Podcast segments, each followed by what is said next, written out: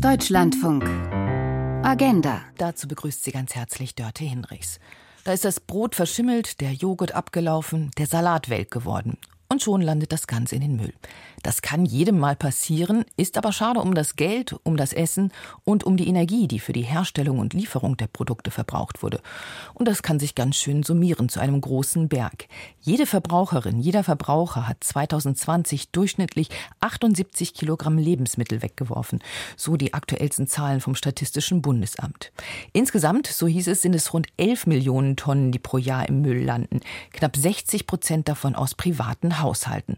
Und auch bei der Außerhausverpflegung, bei der Verarbeitung und im Handel werden Nahrungsmittel weggeworfen. Lebensmittelverschwendung in Deutschland gehen wir heute sorgsamer mit Nahrungsmitteln um? Dieser Frage wollen wir heute in der Agenda auf den Grund gehen. Denn Lebensmittelverschwendung ist für 10 Prozent aller globalen Treibhausgasemissionen verantwortlich und damit eben auch einer der Haupttreiber der globalen Klimakrise. Laut Schätzungen der Vereinten Nationen könnten von den verschwendeten Lebensmitteln zwei Milliarden Menschen ernährt werden mehr als die doppelte Menge der Menschen, die derzeit an Hunger leiden. Ja, zwar gelangen ja auch viele Lebensmittelspenden von Supermärkten bei der Tafel und anderen sozialen Einrichtungen, doch anders als beispielsweise in Frankreich ist das bei uns freiwillig. Es gibt eine nationale Strategie zur Reduzierung von Lebensmittelverschwendung, die versucht mit verschiedenen Maßnahmen gegenzusteuern. Da wollen wir später auch noch drauf, genauer drauf eingehen. Wie wirksam sind diese Maßnahmen? Was bringt es, wenn vielleicht mal das Mindesthaltbarkeitsdatum abgeschafft abgeschafft werden sollte? Warum ist das sogenannte Containern bei uns nicht erlaubt? Und wie können, kann das Bewusstsein auch für den Wert der Lebensmittel und die Folgen der Verschwendung schon früh gefördert werden?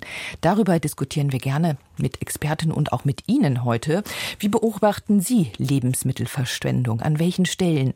Versuchen Sie selbst so wenig Lebensmittel wie möglich wegzuwerfen? Und wenn ja, wie gelingt es Ihnen? Wie steht es überhaupt um die Wertschätzung von Lebensmitteln Ihrer Meinung nach? Und was müssen die Erzeuger, was muss der Handel, was muss die Politik tun, um die Verschwendung von Lebensmitteln zu reduzieren? Rufen Sie uns an unter der kostenfreien Telefonnummer 00800 4464 4464 oder schreiben Sie uns eine Mail an agenda.deutschlandfunk.de, gerne auch mit Ihrer Telefonnummer, falls wir Sie zurückrufen dürfen.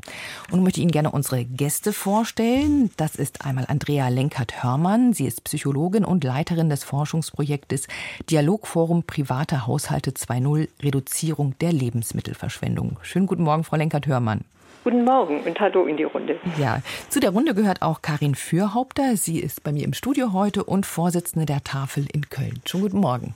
Guten Morgen zusammen. Und außerdem zugeschaltet in Berlin Franz Martin Rausch. Er ist Hauptgeschäftsführer vom Handelsverband Lebensmittel BVLH. Schönen guten Morgen. Ja, schönen guten Morgen in die Runde auch von meiner Seite. Ja, viel Kompetenz auf ganz verschiedenen Ebenen ist, hier, Ebenen ist hier versammelt. Vielleicht klären wir einfach mal, wir haben ja gehört, die Zahlen sind hoch. Wir, das Bewusstsein für Lebensmittelverschwendung scheint ja vielleicht etwas größer geworden zu sein in den letzten Jahren. Aber wo fallen überhaupt Lebensmittel an, die verschwendet werden heute? Ähm, vielleicht können wir da mal so einen kleinen Überblick machen. Was sind das für Lebensmittel, die zum Beispiel, Herr Rausch, bei Supermärkten anfallen, im Handel, wo Sie sagen, das können wir nicht mehr verkaufen, das kommt weg? Sie haben es eingangs ja gesagt, insgesamt haben wir 11 Millionen Tonnen Lebensmittelverluste. Davon entfallen 7 Prozent auf den Lebensmittelhandel. Und wir arbeiten natürlich kontinuierlich daran, diese Verluste zu reduzieren, da letztendlich die Verluste, wie Sie auch eingangs gesagt haben, bares Geld sind. Wenn wir uns die Lebensmittelgruppen anschauen, wo die meisten Verluste anfallen, ist es nicht überraschend, dass es natürlich gerade frische Produkte sind, Brot und Backwaren, aber auch frisches Obst und Gemüse. Bei den anderen Sortimenten, Molkereiprodukten, auch bei Fleisch, sind die Verluste sehr gering, bei Konserven sogar deutlich unter einem Prozent, sodass wir insgesamt Lebensmittelverluste im Warenwert von nur 1,5 Prozent haben. Und was für uns in den letzten Jahren wichtig und immer wichtiger geworden ist, ist natürlich die Zusammenarbeit mit den Tafeln. Wir können inzwischen etwa 30 bis 35 Prozent der Lebensmittel, die wir nicht mehr verkaufen können, mit den Tafeln gemeinsam weiter an Verbraucher weitergeben. Also eine große Runde und jetzt ich sehe Frau Fürhaupter hier gegenüber, sie nickt. Sie ist ja hier mit der Tafel in Köln tagtäglich damit betraut als ähm, Mitarbeiterin, als Vorsitzende dieser Tafel in Köln. Wie ist die Situation? Ich habe jetzt mal geguckt, bundesweit mehr als 960 Tafeln unterstützen deutschlandweit zwei Millionen bedürftige Menschen und der Bedarf steigt auch noch. Gleichzeitig gibt es weniger Personal und Lebensmittel. Sogar Aufnahmestopps sind vielerorts keine Aufnahme, keine Ausnahme mehr. Wie ist die Situation zum Beispiel hier bei Ihrer Arbeit in Köln? Ja, in Köln ist die gleiche Entwicklung zu verzeichnen. Ähm, es gab mit dem Beginn des, Ukraine, des Kriegs in der Ukraine mehr Menschen, die zu den Ausgabestellen gegangen sind. Äh, schwierig zu bewältigen dort. Von den Lebensmittelhermengen ähm, ein Problem natürlich auch von den Helfern, die dort zur Verfügung stehen, von den Fahrzeugen, von der ganzen Organisation, ist das System Tafel in diesen Jahren seit des Krieges sicherlich äh, explodiert. Das heißt, wie kann man sich Ihren Alltag vorstellen? Wie kommen Sie an die Waren? Wie ist der Verteilungsmechanismus? Wir holen mit den Transportern die Lebensmittel im Einzelhandel ab. Ähm, das sind die äh, Handelsketten, die wir alle kennen. Wir sortieren dort die Lebensmittel aus. Das heißt, wir nehmen nur Lebensmittel mit, von denen wir sagen, dass sie verzehrfähig sind. Das sind natürlich nicht mehr die Lebensmittel, die Sie im äh, Supermarkt kaufen können, sonst würde man sie uns ja nicht anbieten. Das sind Äpfel mit Druckstellen, der Blumenkohl, der vielleicht etwas braun ist und der Joghurt, der eben dessen MHD schon nahe dran ist an dem Tag. Äh, diese Lebensmittel werden uns angeboten und die nehmen wir mit. Mhm. Und die, äh, der Bedarf ist sehr hoch, dass viele Menschen sagen, also ich bin auch auf diese Art von Lebensmittel angewiesen. Tafelidee ist nicht, diese Menschen zu versorgen, sondern sie zu unterstützen. Das ist ein ganz, ganz wichtiger Punkt, den ich immer wieder betone. Aufgabe von Tafeln kann es nicht sein, ähm, Lücken zu füllen, die entstanden sind aus den verschiedensten Gründen. Wir entlasten Menschen, aber wir versorgen sie nicht. Mhm. Genau, aber das ist ein wichtiger Faktor, dass ähm, viele Lebensmittel auch gerettet werden ja eben durch die Tafel. Ähm, andere werden in den Müll, landen im Müll und das will man natürlich auch ähm, reduzieren und mit ganz verschiedenen Projekten, die es gibt. Es gibt ja auch neben der Tafel viele andere Initiativen, Food Sharing, to, Good Too Good To Go, wo die Waren im, auf einer App ähm, angezeigt werden, die man noch im Supermarkt oder im Restaurant abholen kann und zu günstigen Preisen damit auch Lebensmittel gerettet werden. Frau Lenkert-Hörmann, Sie entwickeln und begleiten ja verschiedene Nachhaltigkeitsprojekte. Seit 2020 das Dialogforum Private Haushalte, beziehungsweise die Fortführung 2023 das Dialogforum Private Haushalte 2.0, Reduzierung der Lebensmittelverschwendung vom Bundesministerium für Ernährung und Landwirtschaft. Landwirtschaft. Das Ganze ist Teil einer nationalen Strategie zur Reduzierung der Lebensmittelverschwendung. Wie kann man sich das vorstellen? Vielleicht können Sie da genauer sagen, was steckt dahinter, Frau Lenkert-Hörmann? Gerne. Also es ist ein Kooperationsprojekt, das wir äh, Slow Food Deutschland und die TU Berlin gemeinsam durchführen werden, jetzt beginnend im Oktober 2023. Aber ich möchte noch ganz kurz aufs Vorgängerprojekt eingehen. Ähm, die nationale Strategie hatte sogenannte fünf Sektoren, in denen sie verschiedene ähm, Mitspieler entlang der Lebensmittelwertschöpfungskette eingebunden hatte. Wir waren für die privaten Haushalte ein schwieriges Thema, denn wie schon von Ihnen erwähnt, tatsächlich ist ein großer Teil, es sind 59 Prozent der Lebensmittelabfälle entstehen in den privaten Haushalten.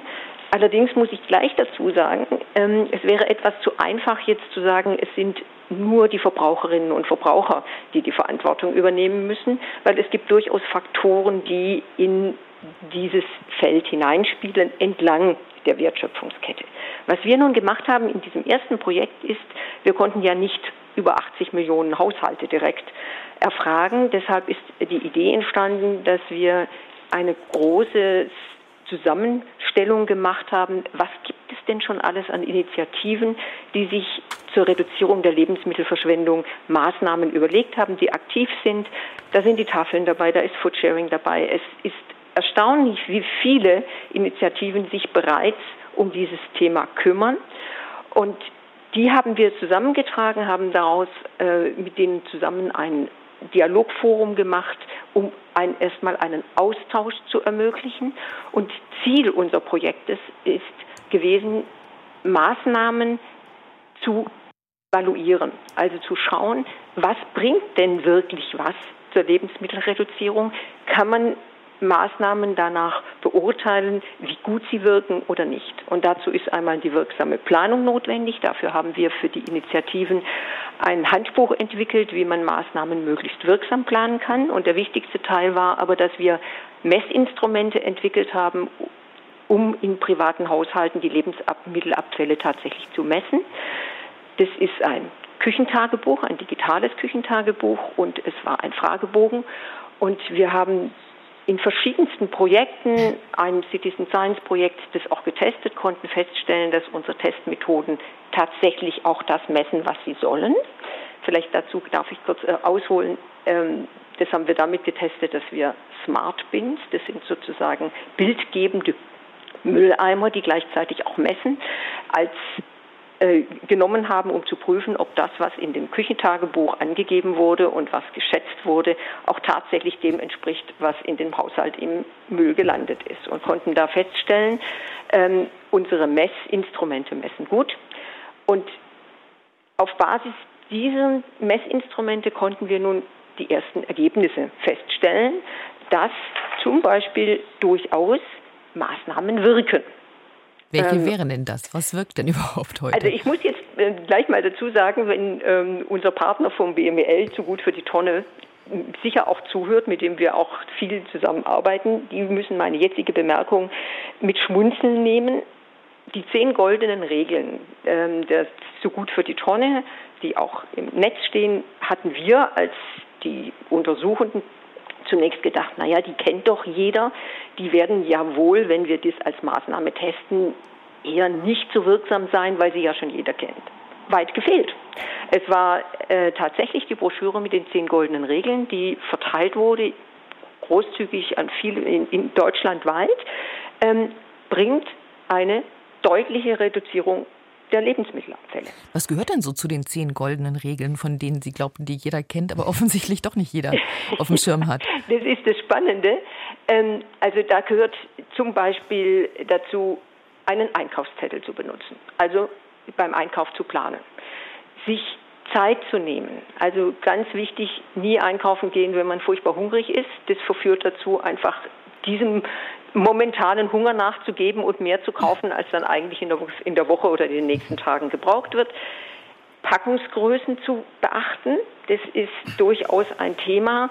Die XXL-Angebote locken mit günstigen Preisen, können aber, müssen nicht, können aber der Einstieg in die ersten Lebensmittelabfälle sein, weil man sie eben doch nicht verbraucht und dann werden sie weggeworfen. Und darauf sich einfach mal zu überlegen, ob ich damit wirklich spare oder ob das, was ich nachher wegwerfe, nicht mehr Geld ist, als ich anscheinend gespart habe, scheint tatsächlich auch Wirkung zu erzielen. Bewusst auswählen. Das krumme Gemüse ist genauso gut wie das andere. Das, das also makellos erscheinende. Ähm, nicht immer nur den, die Milchprodukte mit dem am weitest entferntesten MHD nehmen, sondern auch mal das derjenige das nahe liegt, wenn man weiß, am nächsten Tag wird man es sowieso verwenden. Dann ganz wichtig ist das Thema Lagern. Richtig kühlen, gut lagern und dann auch nochmal prüfen, ob die Haltbarkeit wirklich noch vorhanden ist. Auch wenn das MHD überschritten ist, können Lebensmittel noch verwendet werden. Und die regelmäßige Kontrolle der Vorratsräume, etwas ganz wichtig ist. Es gibt einfach Lebensmittel, die irgendwie vergessen sind und da vor sich hin schlummern und dann werden sie entdeckt und sind eben nicht mehr so schön, sind verdorben, müssen entsorgt werden. Reste verwerten und ähm, ein Restaurant-Tipp auch noch dabei, maßvoll bestellen. Also nicht ganz gleich das in, im Buffet, den am, am All-You-Can-Eat-Buffet den Teller ganz voll laden, sondern lieber zweimal gehen und schauen, ob die Augen nicht größer sind als der Magen. Ja, also ganz viele Regeln. Ich sehe gerade, Frau Fürhaupt, der möchte sich zu Wort melden. Ja, das Thema MHD hatten Sie gerade genau, angesprochen. Mindesthaltbarkeitsdatum. Mindesthaltbarkeitsdatum und dann zusätzlich noch das Verbrauchsdatum. Das ist auch ein Thema, das wir Tafeln äh, dem immer wieder begegnen.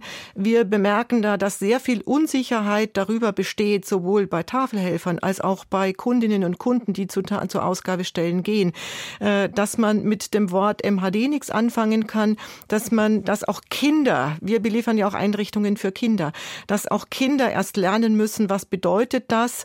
Ähm, das ist ein ganz großes Thema, das Wort MHD, äh, die Aufklärung darüber und die Kenntnis zu vermitteln.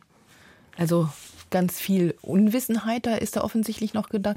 Wie kann man das ähm, dem, dem begegnen, dass diese Unwissenheit ähm, vielleicht in ein Wissen umschwenkt, man weiß, okay, da steht zwar ein Datum drauf, Mindesthaltbarkeitsdatum, aber das ist nicht unbedingt ähm, das Ausschlaggebende, dass ähm, man auch sagen kann, ich muss es vielleicht riechen, schmecken, was sind so die Kriterien, um noch festzustellen, dass da doch ein äh, Lebensmittel auch nach dem Ablauf des Mindesthaltbarkeitsdatums noch genießbar ist.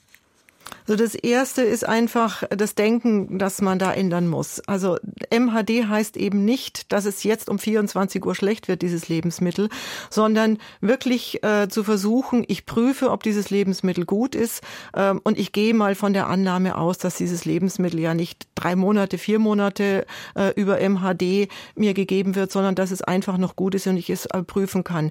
Äh, wir bemerken auch ähm, Jugendeinrichtungen, dass es gut ist, wenn die Verantwortlichen dort mit den Jugendlichen und Kindern sprechen, äh, auf über MHD aufklären. Dazu kommt so eine Kenntnis in Kochen. Wie verwende ich Lebensmittel? Sie hatten auch Lagerung, Einkaufen angesprochen. Was mache ich mit Lebensmitteln, die nicht mehr so gut aussehen? Wie kann ich sie weiterverwenden? Einfach das, was früher als ganz normales Wissen in Haushalten weitergegeben wurde, äh, merken wir, nehmen wahr, dass dieses Wissen nicht mehr vorhanden ist. Und da ist äh, eine Aufgabe im, der, im, in der Bildung, die nicht unterschätzt werden sollte. Also auch da gibt es viel zu tun noch, um diese Aufklärungsarbeit zu leisten. Zugestoßen in unsere Runde ist jetzt Renate Künast, Leiterin der AG Ernährung und Landwirtschaft der Bundestagsfraktion von Bündnis 90 Die Grünen. Schönen guten Tag, Frau Künast. Ja. Sind Sie da? Ich weiß es gar nicht. Ich bin da. Ah, wunderbar. Genau, Sie sitzen genau mit Herrn Rausch im Studio in Berlin zusammen. Genau. genau. Frau Kühners, ich weiß nicht, ob Sie es gerade mitbekommen haben. Es gab die Diskussion um das Thema ähm, Mindesthaltbarkeitsdatum gerade. Das ähm, Frau Fürhabter sagte gerade von der Tafel, dass oft die Kenntnis gar nicht da ist. Ähm, was bedeutet dieses Datum? Darf man darüber hinaus noch etwas ähm, essen? Es ist ja auch immer eine Diskussion, wie sinnvoll ist diese, dieses Mindesthaltbarkeitsdatum? Braucht man vielleicht ein Verzehrdatum eher? Wie ist die aktuelle aktuelle Diskussion. Soll da politisch etwas verändert werden, möglicherweise? Ja, die Debatte geht so, ähm, dass man mal gucken muss, was eigentlich der Anlass für welche Kriterien beim Mindesthaltbarkeitsdatum äh, ist. In vielen Bereichen ist das so scharf formuliert, äh, dass eigentlich nur die Industrie versucht, auf der ganz, ganz sicheren Seite zu sein. Ich persönlich richte mich danach nicht, sondern ich öffne das Joghurtglas und rieche oder probiere ein bisschen, weil mindestens einige Tage ist es danach immer noch bestens. Äh, aber jetzt wird äh, bei nachgeordneten Instituten des Landwirtschaftsministeriums daran gearbeitet, die Kriterien etwas realistischer zu machen und nach hinten zu setzen tatsächlich. Und man muss auch die Frage stellen, ob alle Produkte ein so ein Mindesthaltbarkeitsdatum äh, brauchen, weil äh, ich meine, bei, bei Nudeln oder anderen Sachen muss das ja gar nicht draufstehen. Die halten so lange. Ähm, da das brauchst du bei der sogenannten weiße, weißen Ware. Das kannst du bei äh, Wurst gebrauchen, bei, bei Joghurt oder so, aber nicht bei sozusagen Trockenwaren. Ansonsten sage ich immer, die Menschheit hat sich weiterentwickelt und ist groß und stark geworden ohne ein MHD-Zeichen auf den Produkten. Wir müssten das eigentlich schaffen, weil sonst riecht es so, dass man denkt, das schmeckt mir nicht. Mhm. Wie machen das andere? Ist das eigentlich in der EU weit so, dass es überall dieses Mindesthaltbarkeitsdatum gibt oder ein Verzehrdatum? Ja, das gibt so anders auch. Aber äh, ich habe aber das Gefühl, die anderen sind nicht so ganz verklemmt wie wir. Und wie gesagt, also man muss es nicht nur an den engeren Industrieinteressen machen, sondern einfach äh, wie im praktischen äh, Leben und dann eben immer noch dran riechen. Es kann nicht sein, dass das sozusagen nur von, von der Haftung her äh, ein Industrie- oder Handelsinteresse am Ende ist. Ja. Mhm. Also wenn ich das vielleicht noch ergänzen darf, mhm. als Mindesthaltbarkeitsdatum ähm, sagt ja eigentlich nur aus, dass ein Lebensmittel bis zu diesem Zeitpunkt äh, in seiner Konsistenz, in seinem Geschmack ähm, genau so ist, wie es vom Hersteller angeboten wird. Und dass sich nach diesem Datum, das hat eigentlich nichts mit Schlechtwerden zu tun, sondern es hat was mit der ähm, versprochenen Geschmack, Qualität und Konsistenz des Lebensmittels zu tun. Und noch etwas dazu, wir haben äh, natürlich auch Studien dazu ausgewertet, der Anteil, warum Lebensmittel weggeworfen werden, ähm, des MHD ist, auch wenn es immer im Gespräch ist, in Anführungszeichen relativ gering.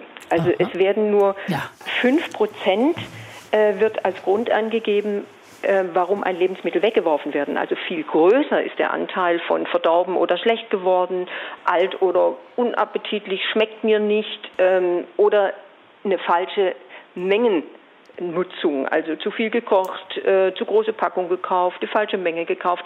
Das macht 34 Prozent aus. Also da ist das MHD eher ein kleinerer Anteil. Und trotzdem ist es wichtig, ähm, deutlich zu machen, was bedeutet das MHD.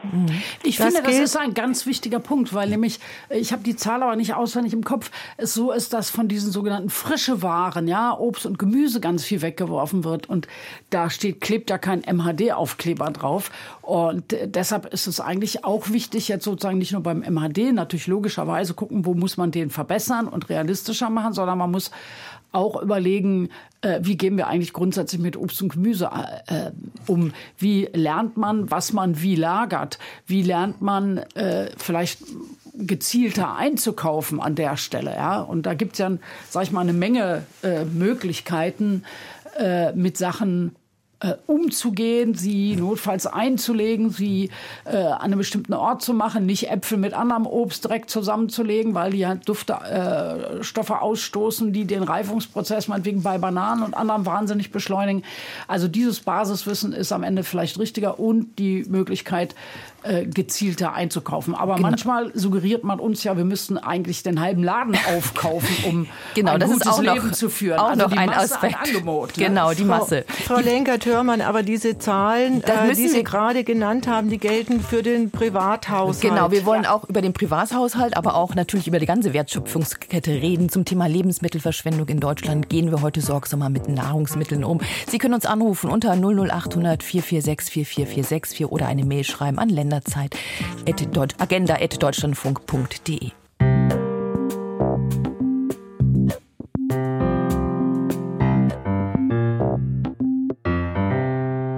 In der Agenda geht es weiter ums Wertschätzen statt Wegwerfen, Lebensmittelverschwendung in Deutschland. Gehen wir heute sorgsamer mit Nahrungsmitteln um?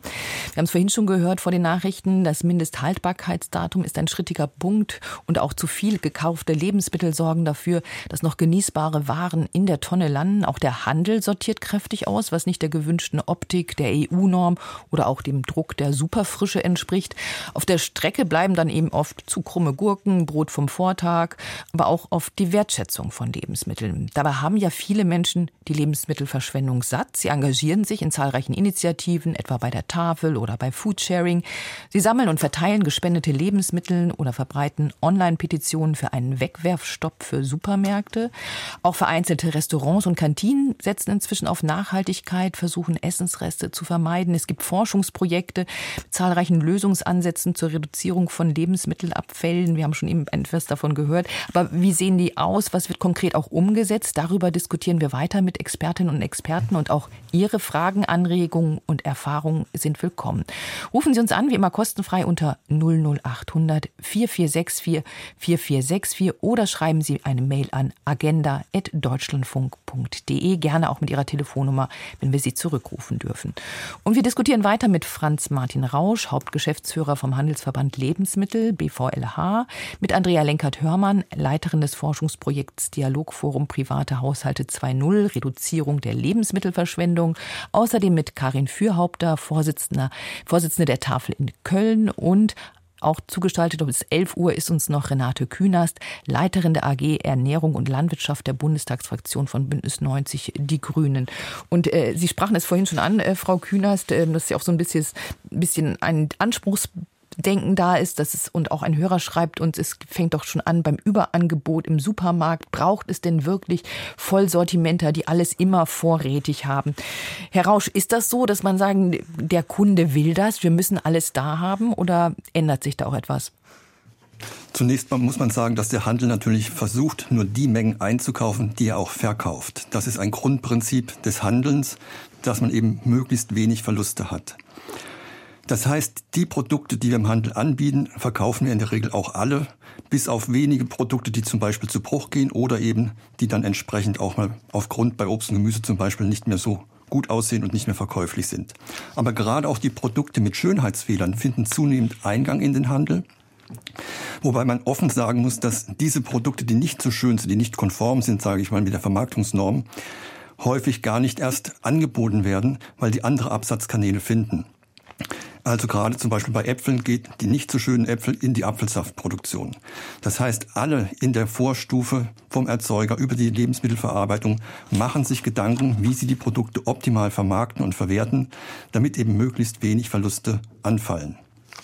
Ja, also man es tut sich da einiges, man versucht es zu reduzieren. Wir schalten jetzt mal einen Hörer dazu, Herrn Favier aus Darmstadt, der uns anruft. Schönen guten Morgen, Herr Favier. Guten Morgen. Ja, was ist Ihre Haltung zur Lebensmittelverschwendung? Was beobachten Sie? Also ich habe vor kurzem äh, in einem Lebensmittelsupermarkt gesehen, wie eine äh, Kassiererin die Reste vom Salatbuffet, also Salatbuffet, so äh, man nimmt so viel man will, 100 Gramm, 1,29 Euro oder sowas. Ja. Also sie hat kurz vor Feierabend also die Sache in einen großen Müllsack da, äh, geschmissen. Ja? Dann habe ich ihr gesagt, also äh, äh in Frankreich, das wäre verboten, sowas, äh, was sie da eben dran machen. Na? Ja, sie hat gesagt, also sie ist äh, nicht froh damit, aber sie muss das machen. Also das ist so, in Frankreich vor etwa zehn Jahren gab es ein Gesetz, Lebensmittel darf man nicht wegschmeißen. Punkt, Ende, basta. Und das scheint zu funktionieren. Ja, genau. Das ist ja ein Gesetz, was, glaube ich, 2016 gekommen ist und wo man erst die großen Supermärkte, dann aber auch die mittleren und kleineren mit eingebunden hat. Und dort ist tatsächlich ja verboten, die Sachen wegzuschmeißen. Da könnte man ja denken, Frau Künast, ähm, das wäre doch auch vielleicht eine Maßnahme, die man hier einführen könnte. Ja, in Frankreich gilt es für die ganz großen Supermärkte, gar nicht für die kleinen und so. Äh, das nicht weggeworfen werden darf, das, das hat dann auch ein Angebot äh, noch verstärkt. Äh, sicherlich kauft man dann auch noch mal anders ein, weil wie ja gerade gesagt wurde, ein Supermarkt selber oder ein Lebensmittelgeschäft will ja in Wahrheit nicht wegwerfen, weil das äh, ausgeschmissenes Geld ist, ja sozusagen. Ähm, ich könnte jetzt sagen, mir es ganz einfach machen. Äh, und sagen, äh, ich hätte auch gerne einen Koalitionspartner, mit dem man sowas machen kann. Ähm, da scheitern wir im Augenblick ja an sehr vielen Dingen äh, gerade. Aber äh, ich glaube, dass was anderes auch noch ein Punkt ist, nämlich, dass trotz alledem die äh, Supermärkte und wir selber als Kundinnen und Kunden mal die kritische Debatte darüber führen müssen, was alles da sein muss.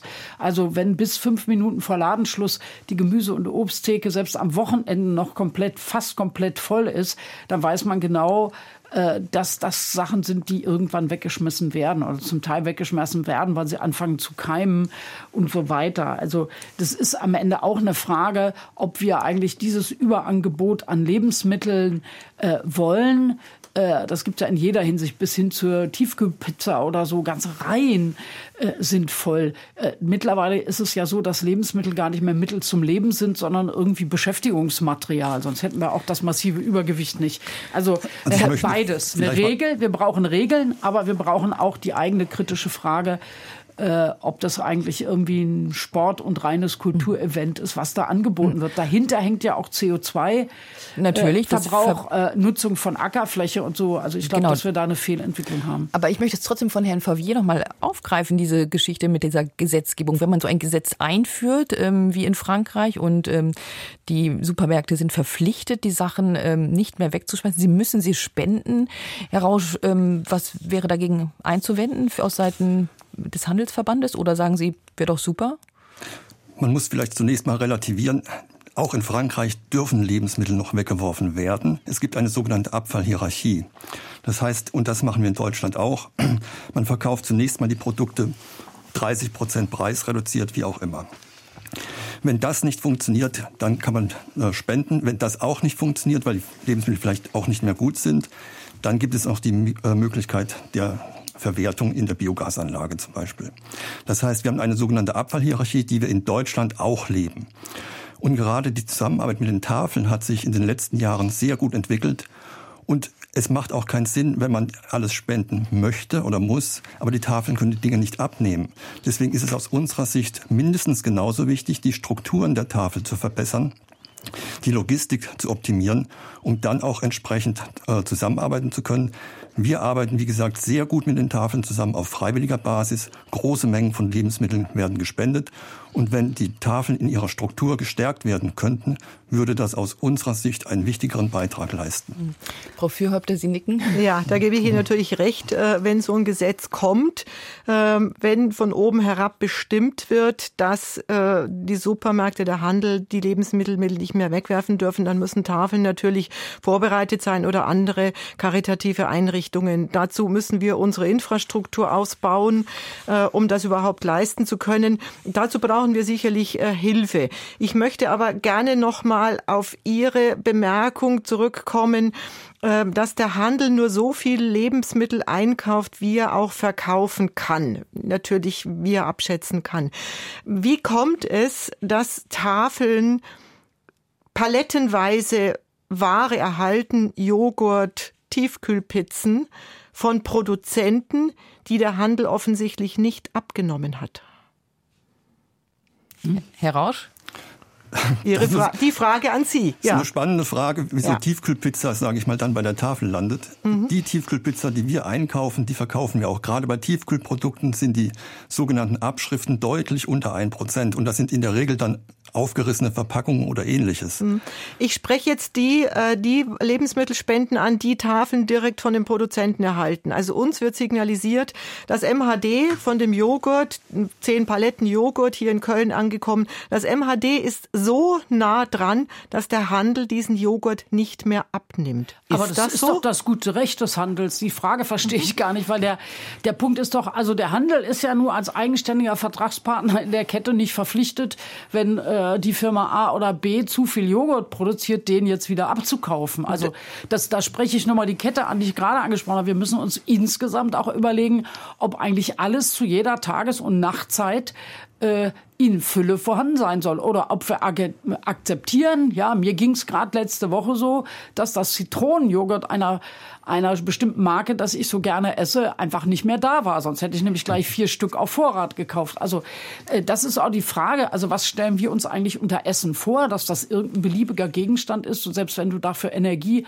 brauchst, CO2 ausstößt, Rohstoffe brauchst, immer da ist. Aber wie gesagt, wenn die Industrie was produziert, äh, was keiner kauft, ist jetzt mal nicht der Lebensmittelhandel und auch nicht der Endverbraucher schuld. Und ich will, muss aber noch mal einen Satz sagen zum Thema Tafeln. Äh, damit man nicht denkt, so die Tafeln machen alles. Die wehren sich zurecht und sagen, sie sind äh, weder der Ausgleich für Armut äh, noch für ein, eine falsche Produktions- und Lieferkette. Die, wer finanziert denn die Tafeln? Wer finanziert die Räume? Wer finanziert die Kühlwagen? Äh, wo kommt eigentlich das Personal her äh, an der Stelle? Also das äh, bitte ich jetzt nicht dem Steuerzahler am Ende überzuhelfen. Apropos Steuern, da haben wir eine ganz interessante Mail bekommen. Erst nochmal vielen Dank, Herr Favier, dass Sie uns ähm, angerufen haben und den Hinweis auf Frankreich und die Supermärkte dort, die dort verpflichtet sind, ähm, nichts wegzuschmeißen und was auch ähm, ja, mit Sanktionen behaftet ist, wenn das passiert. Wir haben eine Frage eines Hörers, er schreibt, ist es eigentlich immer noch so, dass überfällige Lebensmittel von den Supermärkten bei Spenden an die Tafel versteuert werden müssen, bei Entsorgung über die Abfalltonne hingegen keine weitere Kosten anfallen?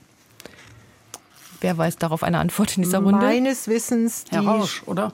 die Spenden, die wir im, vom Handel erhalten werden müssen, das muss nicht versteuert werden. Da fällt keine Umsatzsteuer drauf an.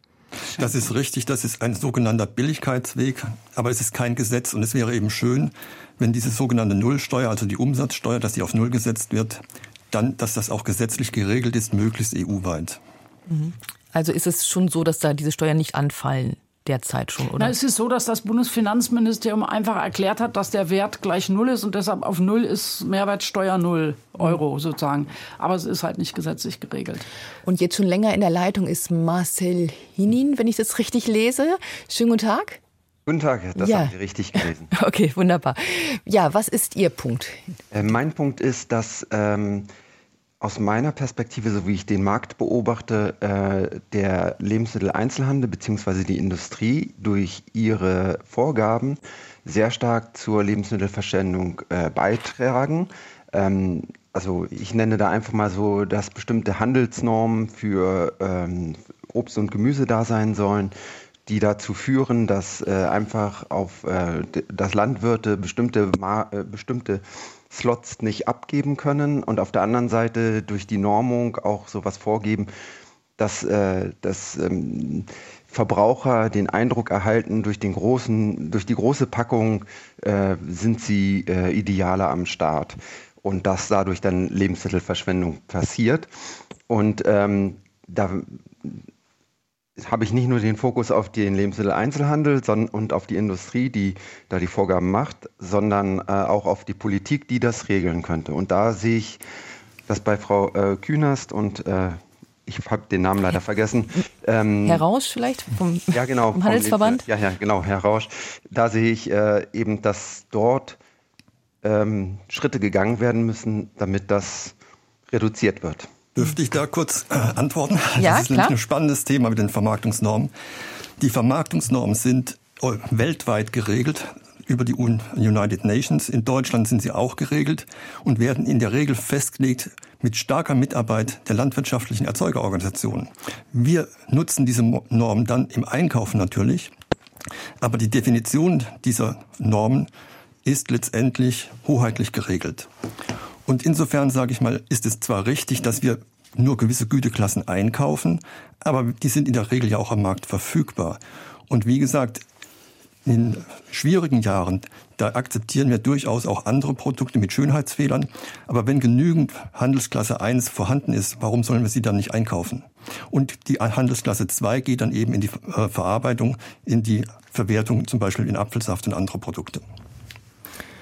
Ja, ist es eine Antwort für Sie, Herr Hinin, mit der Sie leben können? Nein, weil ich nämlich, äh, also mir, für mich klingt das so, ähm, tu, äh, sehen Sie es mir bitte nach, ich spitze es mal zu.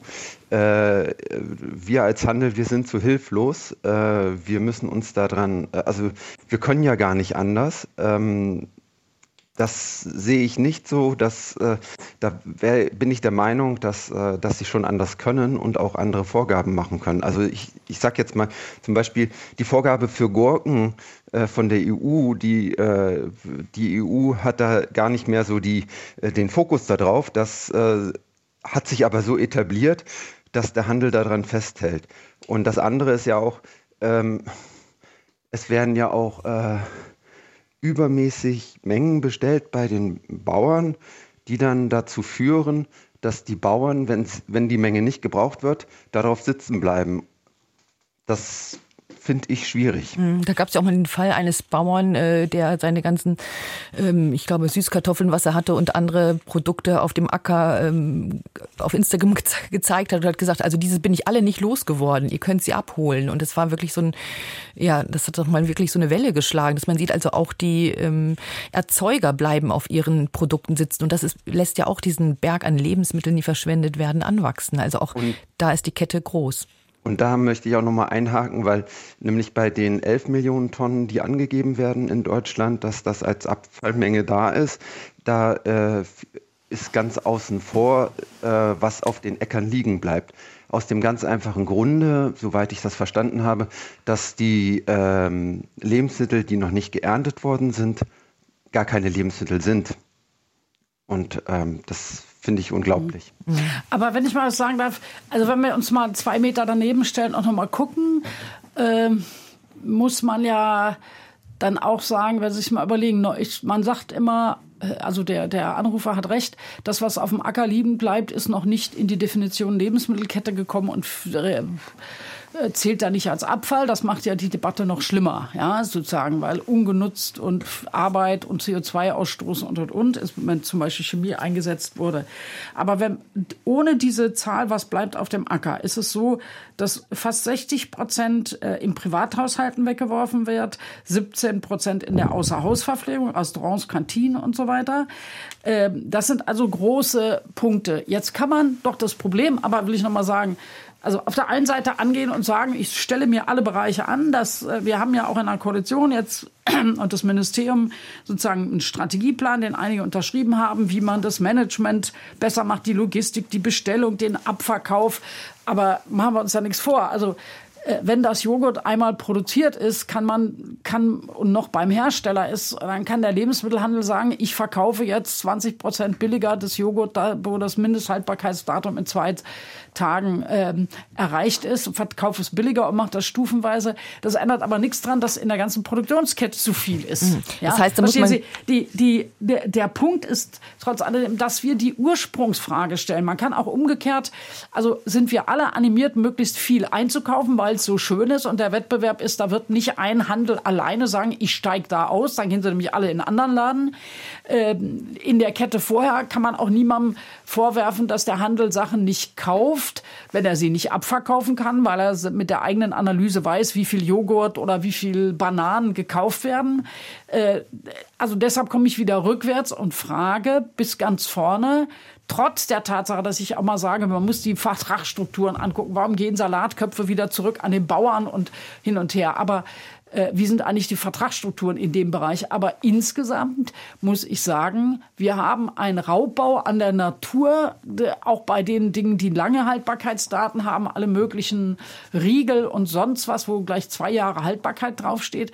Wir produzieren an der Stelle zu viel für den reichen Norden, während woanders Menschen hungern. Und mhm. das heißt, dass wir auch dieses, wir können da nicht nur im Detail, verstehen Sie, drin rumoperieren. Ich kann auch nicht mehr essen. Ich kann nicht, wenn in der Lebensmittelindustrie zu viel Joghurt ist oder zu viel Tiefgepizza, ich weigere mich, das alles zu essen, weil ich dann dick und rund und krank werde. Okay, Frau also, Kühner, also, also ganz die gut. Grundsatzfrage zu stellen, nicht nur klein immer rumoperieren und sich immer einen raussuchen, den man kritisiert. Sicherlich kann man bei jedem Verbesserungsvorschläge machen, aber trotzdem ist die Frage, Frage, was für ein Ernährungssystem leisten wir uns? Hat das überhaupt noch mit Ernährung zu tun? Genau, aber Sie haben sich ja im Einklang ähm, mit den globalen Nachhaltigkeitszielen, will ja die Bundesregierung bis 2030 die Nahrungsmittelverschwendung pro Kopf auf Handels- und Verbraucherinnenebenen halbieren und äh, auch die entlang der Produktions- und Lieferkette entstehenden ja. Nahrungsmittelverluste, einschließlich der Nachernteverluste verringern. Das ist ein ambitioniertes Ziel. Also mit welchen Schritten, Frau Künast, ähm, will die Regierung das erreichen? Jetzt in sechs Jahren soll das ja halbiert werden.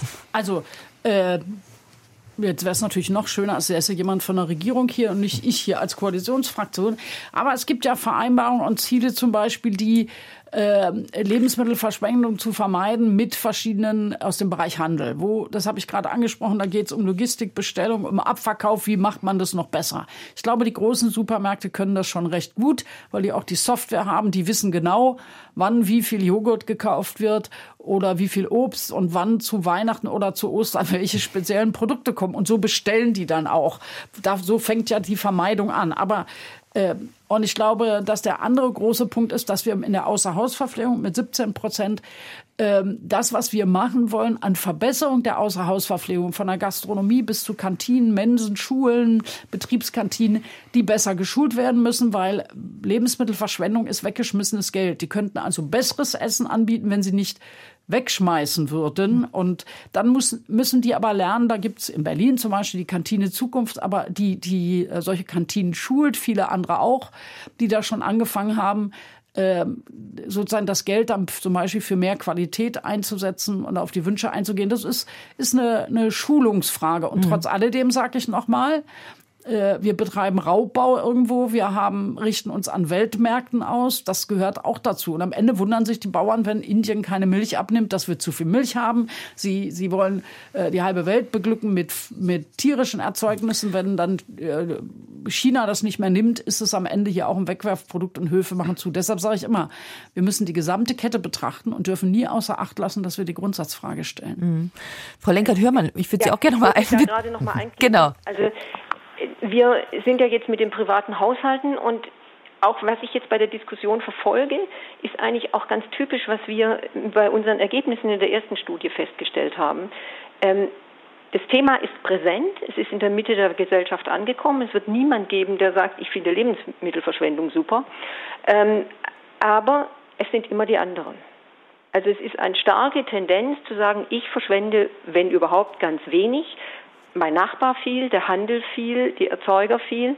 Also es ist tatsächlich das Bewusstsein über die eigene Höhe der Verschwendung und über den eigenen Anteil, da wird es dann schwierig, wenn es an die eigene Person geht. Kann jeder bei sich selber feststellen, kann ich auch bei mir feststellen. Und es ist natürlich auch ein Fakt, dass die Lebensmittelverschwendung des Einzelnen im Haushalt auf den ersten Blick natürlich gar nicht so groß ist, aber sie summiert sich eben zu diesen 6,5 Millionen Tonnen, die wir in Deutschland ähm, an Lebensmitteln ähm, im Jahr verschwenden. Und ich glaube, da ist es ein ganz wichtiger Punkt, wirklich auch an die eigene Nase zu fassen und zu sagen, was kann ich als Einzelperson, als Haushalt dazu beitragen, ähm, ein anderes Ernährungssystem zu schaffen. Und da bin ich ganz bei Frau Künast. Wir brauchen eine andere Einschätzung zu Lebensmitteln. Wir brauchen eine andere Einstellung zu unserem Ernährungssystem.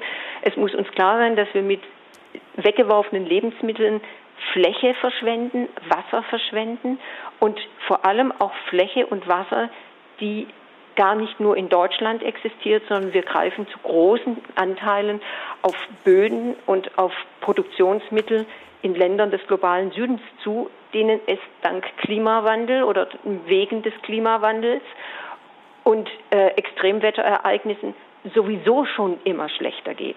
Und was ich eigentlich dann, was ich sagen möchte, ist, wir brauchen ein gemeinsames Agieren entlang der gesamten Lebensmittelwertschöpfungskette. Und deswegen werden wir in unserem neuen Projekt arbeiten wir daran, eine App zu entwickeln und zu ertüchtigen, die den Menschen die Möglichkeit gibt, überhaupt mal zu messen, wie viel Lebensmittelabfälle habe ich, die Tipps einspielt, die Feedback gibt, ich kann besser werden. Ich sage immer so eine Art Fitnessuhr für das Lebensmittel retten, eine Fitness-App für, um Lebensmittel zu retten, um diesen Teil zu stärken.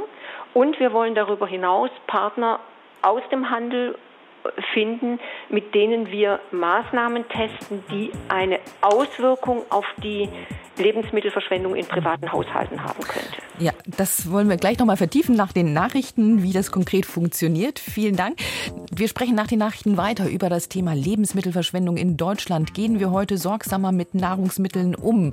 Viele Aspekte wurden schon angesprochen, aber es bleiben noch viele Fragen offen. Rufen Sie uns gerne an unter 00800 4464 4464 oder schreiben Sie eine Mail an agenda.deutschlandfunk.de. Gleich nach den Nachrichten hören wir uns wieder.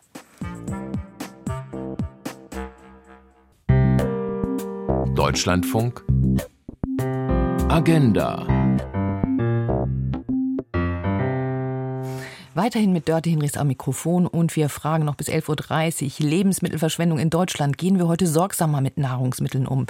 Ja, wenn im Kühlschrank in der hintersten Ecke vielleicht ein vergessener und inzwischen verschimmelter Joghurt zum Vorschein kommt oder das Obst ungenießbar geworden ist, dann landet es im Müll. Das Geld dafür gleich mit und von den Ressourcen, die gebraucht wurden für die Herstellung, mal ganz zu schweigen und den CO2-Ausstoß. Damit sind sie nicht allein, denn durchschnittlich wirft jeder hierzulande 78 Kilo Lebensmittel im Jahr Weg. Das sind insgesamt sechseinhalb Tonnen, sechseinhalb Millionen Tonnen pro Jahr allein aus Privathaushalten, so die Zahlen des Statistischen Bundesamtes von 2020. Wie schafft man es aber, nur das zu kaufen, was man auch verwerten kann? Wie gelingt es dem Handel, der Gastronomie und auch Großküchen, so wenig Lebensmittel wie möglich wegzuwerfen? Was kann die Politik machen? Und auch um das Bewusstsein für Lebensmittelverschwendung zu stärken und sie gezielt einzudämmen. Darüber diskutieren wir bis 11.30 Uhr. Gerne auch weiterhin mit Ihnen. Rufen Sie uns an unter der kostenfreien Telefonnummer 00800 446 4464 oder schreiben Sie uns eine Mail an agenda.deutschlandfunk.de. Und weiterhin mit dabei sind Andrea Lenkert-Hörmann, Psychologin und Leiterin des Forschungsprojektes Dialogforum Private Haushalte 2.0, Reduzierung der Lebensmittelverschwendung. Außerdem Karin Fürhaupter, Vorsitzende der Tafel Köln und Franz Martin Rausch, Hauptgeschäftsführer vom Handelsverband Lebensmittel BVLH. Und noch ja, ein paar Minuten noch Frau Renate Künast, Leiterin der AG Ernährung und Landwirtschaft der Bundestagsfraktion von Bündnis 90 Die Grünen. Und ich möchte jetzt noch mal kurz anknüpfen, was ähm, ja gerade noch mal gesagt wurde, jetzt bei dem privaten Haushalt zum Beispiel, dass man versucht, ähm, ja hier ein Bewusstsein zu schaffen, dass man auch mit einer App versucht, ähm, ganz gezielt zu gucken. Ähm, Sie haben das so schön geschildert, Frau Lenkert-Hörmann, wie, wie man da versuchen kann, Sachen einzusparen, dass man das wie so ein Fitness-Tracker sozusagen immer dabei hat. Aber äh, die Frage ist natürlich, ob man da auch ähm, alle Zielgruppen mit erreicht nicht. Vielleicht ist das gar nicht so der Fall. Wie wollen Sie das gewährleisten, Frau Lenkert-Hörmann? Also damit sprechen Sie eins der ganz, ganz großen Herausforderungen an, vor denen wir wirklich stehen. Wie erreichen wir ähm, die verschiedenen Zielgruppen? Und da ist eben neben, dass wir diese App entwickeln wollen, wir eine große Plattform schaffen, die schon im ersten Projekt entstanden ist, also eine Verbindung zu all denen Initiativen, Aktivistinnen und Akteurinnen, die sich bereits für das Thema einsetzen, Maßnahmen überlegen, dass wir die zusammenbringen. Wir werden regelmäßige äh, Treffen, digitale Treffen mit denen haben, um auszutauschen, was funktioniert, wer hat eine Idee gefunden, auch an verschiedenste Zielgruppen dranzukommen. Also wir haben, vielleicht darf ich ein Beispiel nennen aus unserem letzten Projekt, eine Initiative, die die großartige Idee hatte, äh, Zielgruppen zu erreichen, die sonst vielleicht auch schwierig zu erreichen sind, indem sie ähm, diejenigen, die kleinst ähm, nicht Straftaten, aber Dinge getan haben, die mit einem Bußgeld belegt worden sind, dass man dann auch in soziale Arbeit ableisten kann, dass zum Beispiel in die Reihe derer, was dann als anerkannt gilt, all die Initiativen aufgenommen werden, die sich gegen die, ähm, die sich für die Rettung von Lebensmitteln einsetzen und dass dort die soziale Arbeit geleistet wird. Und das sind dann die Multiplikatorinnen in Szenen hinein, die wir vielleicht mit einer Gutmenschen-App nicht ganz so als erste erreichen. Und diese Ideen zusammen, zusammenzubringen und sie unter den Aktivistinnen zu verbreitern, das ist mit ein Ziel unseres Projektes, das jetzt anläuft. Und ich darf noch mal erwähnen, wie gesagt, auch möchten wir gerne einen Partner aus dem Handel finden, die mit uns ausprobieren, was in die privaten Haushalte hinein wirken könnte. Zum ja. Beispiel neben dem MHD ein Hinweis, ähm, schmeck mich, riech mich, bevor du mich wegwirfst das spricht ja auch den Aspekt an, welche gesetzlichen Regelungen braucht man möglicherweise, um da ergänzend etwas zu machen. Nicht nur dem privaten Menschen sagen, okay, ich habe ja. jetzt eine App, damit kann ich ähm, schon einiges für mich machen, aber man muss ja generell ein Bewusstsein für die, das Ausmaß der Lebensmittelverschwendung schaffen und auch da vielleicht mehr gesetzliche Regelungen machen. Frau Künast, was passiert denn da eigentlich, dass man da auch konkret sieht, aha, was, was, wie versucht man so ein Ziel zu erreichen, das 2030, also diese ganze äh, Nahrungsmittelverschwendung Verschwendung auch entlang der ganzen Produktions- und Lieferkette, nicht nur bei den privaten ähm, Verbrauchern und auch im Handel, ähm, auf die Hälfte reduziert wird.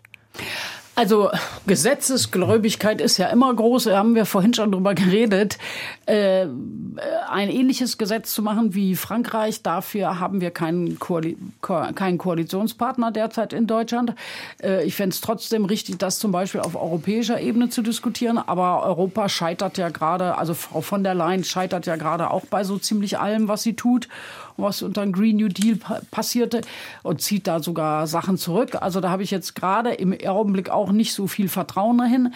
Wir werden alle anderen Maßnahmen ergreifen müssen. Deshalb ja diese Vereinbarung mit großen, sehr großen Teilen des Handels über eine entsprechende äh, Lebensmittelverschwendung, Reduktion. Ich glaube, dass wir da auch gucken müssen auf die kleineren Läden, die eben nicht so viel Software und Logistik hinkriegen wie die ganz großen Ketten, die das durchziehen, anders bestellen, zeitgenauer bestellen.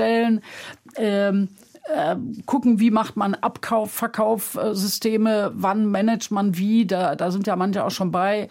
Kontakte mit der Tafel, die natürlich hoffentlich, wenn es zum Beispiel um Joghurt geht, auch ein Kühlfahrzeug haben. Das muss auch jemand finanzieren, sonst können sie es dürfen sie es natürlich gar nicht abnehmen, wenn sie die Kühlkette komplett unterbrechen. Da könnte man also, ja auch überlegen, steuerliche Vergünstigungen zu machen, was die ähm, ja die, die ähm, Logistik betrifft zum Beispiel oder auch die, die Fahrzeuge, ja, ja, benötigt also wobei. Ab, ja, genau, wobei, aber ich jetzt immer nicht immer nur alles auf dem steuerlichen Haushalt, danach fehlt es woanders. Ich, wobei ich selber da auch eine Idee habe, also bei der Lkw-Maut könnte man zum Beispiel, brauche ich aber auch einen Koalitionspartner für, äh, sagen, dass die Fahrzeuge der Tafel sozusagen dann befreit sind. Um nur ein Beispiel äh, zu nennen, da, da würden einige Dinge ähm, wahrsten Sinne des Wortes Sinn machen. Ich glaube aber, dass ansonsten wir auch überlegen müssen, äh, und weiter gucken müssen, wie wir schulen. Zum Beispiel habe ich ja deshalb gesagt, wir, wir haben ein Bundesprogramm, wo Kantinen äh, 30.000 Euro bekommen für eine Beratung, wie sie sich als Kantinen umstellen. Und das soll nicht nur mehr regional und saisonal sein und mehr Gemüse und mehr Bio, sondern auch die Frage, wie sie eigentlich mit ihrem Geld umgehen. Äh, und das ist schon so, dass sie vielleicht bessere Produkte, qualitativ höherwertigere kaufen, ihr Angebot noch schöner, interessanter machen, aber dann müssen sie als erstes logistisch lernen, wie sie Food Waste vermeiden. Ist nur ein ein Punkt. Ich glaube auch, dass wir zum Beispiel an die Kultusministerkonferenz ran müssen, die allerdings für meine Begriffe ein ziemlich starres Gebilde ist. Da habe ich mir als Bundesministerin vor über 20 Jahren schon die Zähne dran ausgebissen, zu erkennen, dass Ernährung eine Bedeutung hat, nicht nur mit gutem Essen in der Schulkantine, auch möglichst ohne Food Waste, indem die gut geschult werden. Zweitens, dass die Leute, Kinder in der Schule kochen lernen. Das halte ich für eine Basisvoraussetzung. Man soll ja fürs Leben lernen und nicht nur für einen Schulabschluss. Und dass wir brauchen Unterrichtsfächer, in denen quasi Verbraucher Rechte gelernt werden und Verbraucherpolitik gelehrt wird. Heißt zum Beispiel, wie gehe ich mit meinem privaten Geld um? Ja, wie mache ich Rücklagen, wenn die Waschmaschine kaputt geht oder wenn ich irgendwas haben will? Und dazu gehört dann auch, wie organisiere ich bei den Lebens- und sonstigen Haushaltsmitteln planvoll meinen Alltag? Wie viel Geld habe ich zur Verfügung und wie verhindere ich, dass ich am Fehlkäufe mache und am Ende, weil ich 10, 20 Prozent wegschmeiße, also rausgeschmissenes Geld habe? In die Schulen muss das als Kernkompetenz, nennen wir das so Verbraucher und Lebensbildung in den Kerntechniken. Ja, ganz herzlichen Dank, dass Sie da noch einige wichtige Aspekte mit reingebracht haben, Frau Kühners, die wir auch noch weiter diskutieren und dass Sie ähm, uns hier Rede und Antwort gestanden haben bis hier. Ich möchte jetzt noch Herrn Schön in die Diskussion einbeziehen, der schon länger in der Leitung wartet. Schönen guten Tag, Herr Schön. Ja, auch einen schönen guten Tag. Sie beobachten, dass doch dem, dem Verbraucher eher so ein bisschen schlechtes Gewissen gemacht wird, lese ich gerade. Ja, ähm, das Erste, ich würde gerne anschließen nochmal an, an das Gespräch, was vorher war. Was ja. kann man tun? Und äh, ne, die Frage, wenn Leute Containern gehen, da gehöre ich dazu, ähm, wir machen uns strafbar. Ja, äh, das ist nicht gut. Ja, es wird so viel weggeworfen, was nicht die Tafeln oder Foodsharing bekommen. Und wenn man das holt, dann hat man Glück, wenn man von der Polizei nur einen Vortrag bekommt, dass es strafbar ist. Also ich habe dann irgendwann freundlich gesagt, ja, also wenn der Konzern morgen früh seinen Müll vermisst, ähm, dann äh, werde ich wahrscheinlich eine Strafanzeige bekommen. Daraufhin sagte der Polizist dann, fahren Sie weiter. Ja, also äh, das, das ist, glaube ich, ganz wichtig und das kann die Politik sofort tun. Genau, ja, das, das richtig unstrafbar zu machen. Genau, das ist ein Dann, wichtiger Aspekt, Herr Schön. Ich würde da gleich einhaken, weil Frau Kühners nur noch eine Minute hat, aber das betrifft ja, ja durchaus die Gesetzgebung. Frau Kühners, Containern, das ist ein Thema, was ganz viele auch von unseren Hörern in ihren Mails schreiben. Warum ist das immer noch unter Strafe? Ja, also ich bin als Grüne schon dafür, das zu entkriminalisieren, das reine Containern. Es ist nur leider nicht ganz so einfach, äh, weil wir dann auch die Haftungsfrage für den Handel mit äh, erledigen müssen. Also es kann nicht sein, dass dann am Ende einer sagt, ja, dann ist mir schlecht danach geworden, ich müsste in ärztliche Behandlung und der Handel, äh, der das da in den Mülleimer geworfen hat, muss dafür haften, muss mitgeregelt werden. Gar nicht so einfach. Und äh, dann muss ich aber auch das äh, Problem machen, also ähm,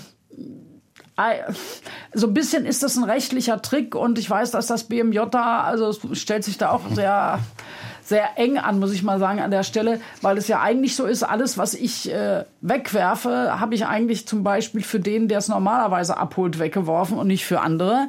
Das muss, da muss man dann sozusagen bei Lebensmitteln eine andere Regelung machen als bei allen anderen Gegenständen. Und Sie müssen immer dran denken, dass äh, Sie um den Hausfriedensbruch nicht herum kommen. Sie können nicht einfach auf das Grundstück anderer Leute gehen und da irgendwas machen. Also das dürfte ich auch bei Ihrem privaten Mülleimer nicht. Ich sag mal, ich gehe einfach aufs Grundstück.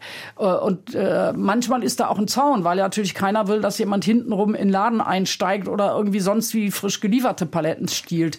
Deshalb, äh, sag ich mal, wenn wir das allein als als reines Container machen würden und die Haftung des Handels dann ausschließen für verderbliche Mittel, Lebensmittel, die sich richtige, meinetwegen verschimmelte, die da auch drin sein könnten und so, äh, unter dem Gesichtspunkt würde ich es gerne machen. Auch da fehlt mir noch ein Koalitionspartner. Aber ich will auch sagen, was auf dem befriedeten Besitztum sozusagen hinter Zaun und sonst wie steht, das kann man nicht erlauben, dass man dorthin geht. Deshalb glaube ich, ist die Vermeidung der allerwichtigste Punkt. Mhm. Ganz herzlichen Danke, Frau Kühners. Äh, Frau Fürhaupt, da möchte ich Sie noch einschalten. Ja, ich habe eine Frage an den Hörer. Ähm, wissen Sie denn, warum der äh, äh Supermarkt nicht an Tafel oder Foodsharing oder eine andere Initiative abgibt? Das habe ich gar nicht gesagt. Ich gehe sogar davon aus, dass das geschieht. Und mhm. es wird dann trotzdem was weggeworfen. Ah ja, gut. Aber mhm. ich gehe davon aus, dass das, was äh, aus den Containern geholt wird, trotzdem. Ähm, ich muss allerdings auch sagen, also wenn jetzt äh, Tafel und Foodsharing angesprochen wird, ähm, äh, also die Tafeln zum Beispiel sind für mich wirklich auf der äh, Abschussliste. Ähm, Erstmal persönlich äh, in meinem Bekanntenkreis ist jemand krank geworden, war bei der Tafel, äh, wird wieder gesund, geht wieder hin zur Tafel. Ja, du bist ja nicht gekommen, zack, ist er rausgeflogen und er kommt nicht wieder rein. Also jetzt, wo er also aus dem Krankenhaus raus ist und dringend äh, was Vernünftiges zu essen bräuchte, kriegt er nichts und kann es nicht bezahlen. Also da ist also ein Riesenproblem. Das nächste ist Foodsharing. Ähm, äh, da ist mir wörtlich gesagt worden, ähm, ne, wir wollen nur Lebensmittel retten, wir kümmern uns nicht um die Armen. Das ist nicht unsere Aufgabe. Also das heißt, auch hier haben wir also eine, ein Thema zu beachten. Und vielleicht noch mal ein bisschen zurück in die Sendung, weil ja immer gesagt wird, also wir müssen was lernen. Das finde ich sehr gut. Ähm, aber natürlich ist das auch ein Risiko. Ähm, nämlich, äh, wenn uns immer gesagt wird, ja, guck mal das Haltbarkeitsdatum. Viele Leute wissen ja gar nicht, wie denn äh, wirklich etwas ist, wenn es schlecht ist. Und äh, ich sag mal, bei Fleischwaren zum Beispiel, die sind gewürzt, äh, da kriegen wir gar nicht mit, wenn die schlecht sind. Ja, die, die essen das und, und dann geht ihnen schlecht. Also da kann ich Frau Kühners erstmal nur gut unterstützen. Aber man könnte es ja regeln. Man stellt die Sachen so hin, dass man eben sich nicht strafrechtlich relevant verhalten muss. Und man macht ein dickes Schild dran, eine Verzehr auf eigene Gefahr ja, dann wäre zumindest da schon mal was, was die juristische Geschichte angeht, geklärt. Und äh, was die Geschichte mit der Gesundheit angeht, da müssen wir wirklich alle lernen. Also nicht einfach nur sagen, ja, das ist vielleicht noch gut, obwohl es abgelaufen ist, sondern wir müssen wirklich den Leuten beibringen, äh, wie es funktioniert, zu erkennen, ob etwas noch genießbar ist. Genau, das ist ja auch das, was in vielen Bildungsplänen auch drin ist und das, äh, was Frau Lenkert-Hörmann ja auch gesagt hat, dass man da versucht, äh, auch im Dialog private Haushalte 2.0 versucht, Sachen aufzuklären, was es mit diesem Mindesthaltbarkeitsdatum auf sich hat und so weiter. Ähm, Containern ähm, nochmal als Stichwort, ähm, das möchte ich noch kurz an Herrn Rausch ähm, ja. weitergeben. Ähm, wie, wie, sehen Sie das dann? Was wird denn noch weg? Das, was die ähm, Supermärkte nicht äh, spenden an irgendwelche sozialen Einrichtungen oder an die Tafel, da landet ja trotzdem etwas in dem Müll. Was ist dagegen einzuwenden, wenn das ähm, von anderen Menschen abgeholt wird, sag ich mal? Es gibt ja einen Grund, warum das Lebensmittel weggeworfen wurde. Und diesen Grund kennt der, der das aus der Mülltonne holen möchte, nicht unbedingt. Es kann ja zum Beispiel auch ein Glassplitter in der Konserve sein oder ein Metallsplitter. Es kann viele Gründe geben, warum ein Lebensmittel im Müll landet. Und eine Mülltonne ist nun mal eine Mülltonne. Und es gibt noch einen weiteren Grund, warum wir das eben nicht befürworten. Wenn containert wird, fallen manchmal auch Lebensmittel neben die Mülltonne. Und dann haben wir das Problem, dass gerne Schadnager kommen. Und dann haben wir natürlich ein Problem mit Mäusen und Ratten. Und das will kein Lebensmittelhändler in seinem Geschäft haben. Es gibt also verschiedenste Gründe. Haftung und ähnliches wurde angesprochen. Ich möchte aber noch mal einen Punkt auch ansprechen, weil immer über Gesetzesverschärfung gesprochen wird. Ich wäre auch mal gerne über eine Gesetzeserleichterung äh, froh. Und zwar zum Beispiel haben wir häufig Lebensmittel, die der Kennzeichnungs Kennzeichnungspflicht nicht entsprechen, weil zum Beispiel eine Füllmenge nicht ganz stimmt oder irgendein Zahlendreher in der Zutatenliste ist. Diese Produkte sind gesundheitlich vollkommen unbedenklich. Wir reden nicht über Lebensmittelsicherheit. Die sind aber nicht mehr verkehrsfähig. Das heißt, sie müssen aus dem äh, Verkehr, aus dem Geschäft genommen werden. Wenn wir da eine Erleichterung hätten, dass wir solche Produkte zum Beispiel an die Tafel spenden dürften, dann wäre das, glaube ich, im Sinne der Lebensmittelverwertung eine gute Lösung und würde allen helfen. Frau Fürhäupter, wäre das eine Option, wo Sie sagen, okay, da kämen ja doch noch mehr Lebensmittel zu, dazu, wenn man dieses, dieses Potenzial auch noch hätte? Ja, natürlich. Also wie, unsere Aufgabe ist ja, Lebensmittel zu retten. Lebensmittel, die genießbar sind, äh, die einwandfrei sind. Und natürlich nehmen wir solche Lebensmittel an, gerne. Mhm. Und was Herr Schön ansprach, dass ähm, gewisse Personen aus dem Raster fallen, ähm, die früher mal ähm, zum Kreis gehörten, die tafelberechtigt waren und dann durch einen Krankenhausaufenthalt oder was ähm, da rausfallen. Passiert sowas häufiger und ja, also das ist richtig, sowas passiert. Ich hoffe, dass da in diesem speziellen Fall es ein Kommunikationsproblem war.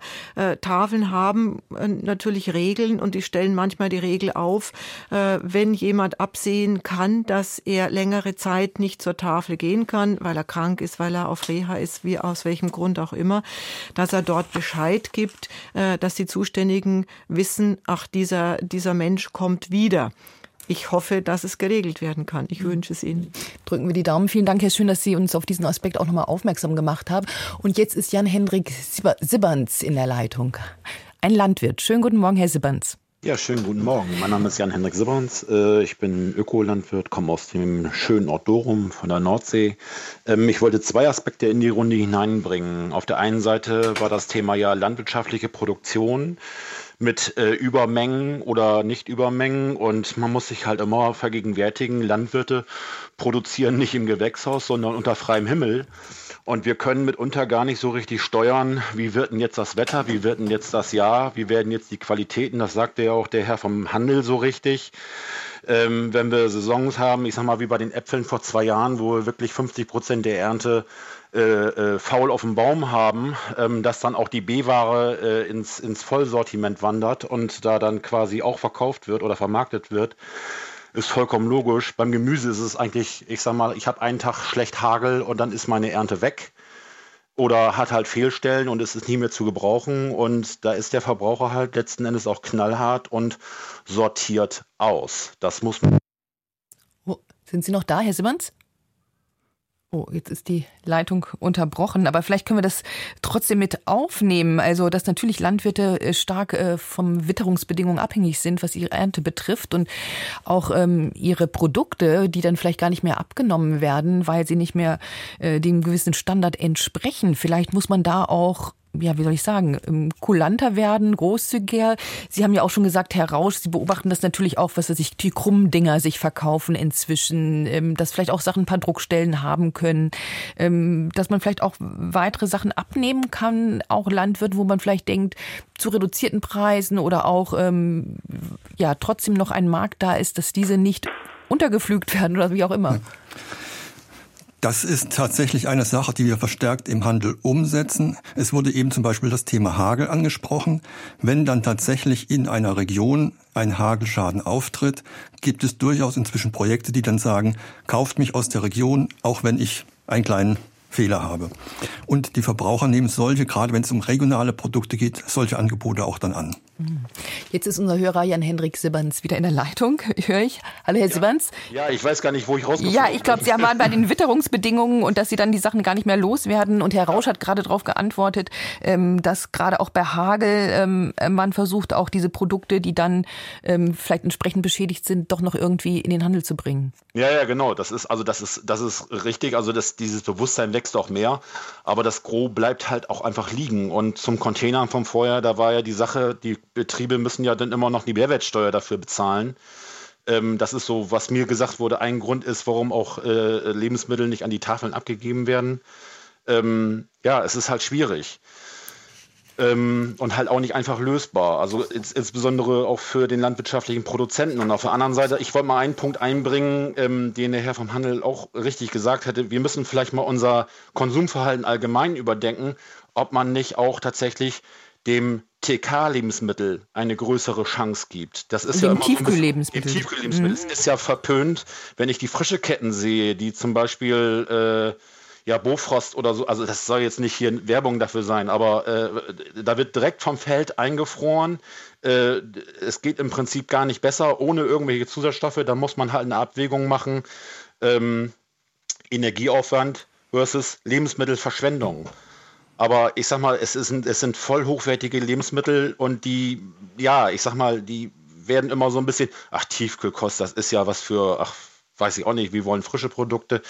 Das muss, also da muss man vielleicht das eigene Handeln mal reflektieren. Mhm. Da gibt es ja auch mittlerweile Bioprodukte, genau. Äh, Gemüse ja, im genau. Tiefkühlbereich. Also das ist natürlich auch vielleicht noch eine Möglichkeit, ähm, den frischen Blumenkohl der Welt geworden ist oder verschimmelt ist oder wie auch immer, ähm, zu retten, indem vorher man vielleicht anderen kauft und auch da vielleicht genau, ein genau. Bewusstsein genau. verändert. Was machen Sie mit Ihren Lebensmitteln, die auf dem Feld bleiben? Wir hatten vorhin mal äh, gehört von einem ja. Landwirt, der gesagt hat, so ich stelle das jetzt ähm, zur Verfügung. Wer will, kann sich die Sachen rausholen, die ich im Handel nicht loswerde? Also, also, ich sag mal, letztes Jahr hatten wir ja riesige Probleme mit der Ernte, ähm, weil halt der äh, August und September völlig verregnet war und wir haben tatsächlich teilweise den Mulcher angestellt und es weggemulcht. Mhm, ja. Und das ist natürlich, es tut einem weh, ne? Äh, da könnten gut Leute von, letzten Endes hängt ja auch das eigene Portemonnaie dran, da, da muss man ja auch ehr, ehrlich mit sich selber sein. Also, äh, aber es ist natürlich, es tut einem weh und ja, gut, es ist wie es ist, ähm, aber das ist halt nichts, was man in der Landwirtschaft nicht schon, schon kennt. Mhm. Aber was vielen Leuten halt aus ihrem Alltag, ich sag mal, in, in der Fachschule hat der Lehrer mal gut gesagt, sie sind keine Streichholzproduzenten. Der wirft vorne einen Baum in die Maschine und hinten kommt eine Schachtel Streichholz raus. bei, der, äh, bei, einer, äh, bei der Landwirtschaft, also sie bauen das irgendwas an und dann düngen sie und hoffen eigentlich, dass es gut läuft und Genau. Es, es, kann alles auch katastrophal werden. Ja, ja. Genau, das ist etwas unberechenbarer. Genau. Vielen Dank, dass Sie uns auch noch Ihre Perspektive geschildert haben, Herr Sibberns, aus der Perspektive eines Landwirts. Und wir haben noch viele Mails bekommen, natürlich auch zum Thema Überangebot. Ähm, braucht es immer dieses Vollsortiment? Muss man immer alles vorrätig sein? Aber auch nochmal das Thema Verpackung wurde angesprochen, dass es viele Single-Haushalte ja gibt und immer mehr XXL-Packungen. Und ähm, wie geht das eigentlich zusammen? Herr Rausch, ganz kurz, wir haben nicht mehr viele Minuten. Ähm, gibt es da eine Entwicklung? Ist das, wollen die alle die XXL-Packungen und fördern die möglicherweise dann noch die Lebensmittelverschwendung? Nein, allen in der Lebensmittelkette ist bewusst, dass wir immer mehr Single-Haushalte, also Kleinhaushalte haben. Und natürlich passen sich die Verpackung auch entsprechend an. Ich möchte an der Stelle aber auch einfach nochmal ergänzen, dass wir auch gerade in den Supermärkten viele lose Ware haben. Sie können jederzeit Obst und Gemüse auch lose kaufen. Und wir haben auch die Möglichkeit, bei Bedientheken, bei Käse, bei Wurst, bei Fleisch entsprechend bedarfsgerecht einzukaufen. Vielleicht ganz kurz, was wünschen wir uns? Was sind noch gewisse Ziele Lebens? Wir haben gesehen, ähm, Frau Lenkert-Hörmann, Sie beobachten das ja auch wissenschaftlich, ähm, speziell bei privaten Haushalten. Ähm, was tut sich da in Sachen Bewusstsein? Wo muss man noch Stellschrauben stärker nachdrehen? Also ich glaube, es muss sich jeder noch, jede und jeder noch mal klar sein, dass wir essen etwa 100.000 Mal in unserem Leben. Das ist so eine grobe Zahl. Ähm, dass wir sozusagen auch mit Messer und Gabel über ähm, die Nutzung von Lebensmitteln entscheiden. Und da die Verschwendung ein Teil ist, den wir einfach reduzieren und minimieren müssen. Wir können sie nicht ganz aus, ausmerzen, aber wir müssen reduzieren und minimieren. Und dass wir gemeinsam mit allen entlang vom Acker über die Ver Verarbeitung, über den Handel gemeinsam daran arbeiten müssen, dieses Thema einfach in den Griff zu bekommen, weil wir eine hohe ethische, ökologische und ökonomische Verantwortung haben. Und da appelliere ich wirklich an jede einzelnen Hörerinnen und Hörer und an jeden einzelnen Essenden und wir essen das alle, da mitzumachen. Das nehme ich mal als Schlusswort. Vielen Dank für die engagierte Diskussion. Vielleicht knurrt ja schon dem einen oder anderen dem Magen und vielleicht hat sich das Bewusstsein für Lebensmittelverschwendung nochmal gestärkt. Wir beobachten weiter, welche Gesetze, welche Initiativen da wirksam sind in Zukunft. Hier geht es gleich weiter mit der Sendung Umwelt und Verbraucher. Da geht es unter anderem auch um das Thema Blaubeeren, gezüchtet in Perus Wüste für Europas äh, Supermärkte. Einen schönen Tag wünscht Ihnen Dörte Hinrichs. Thank you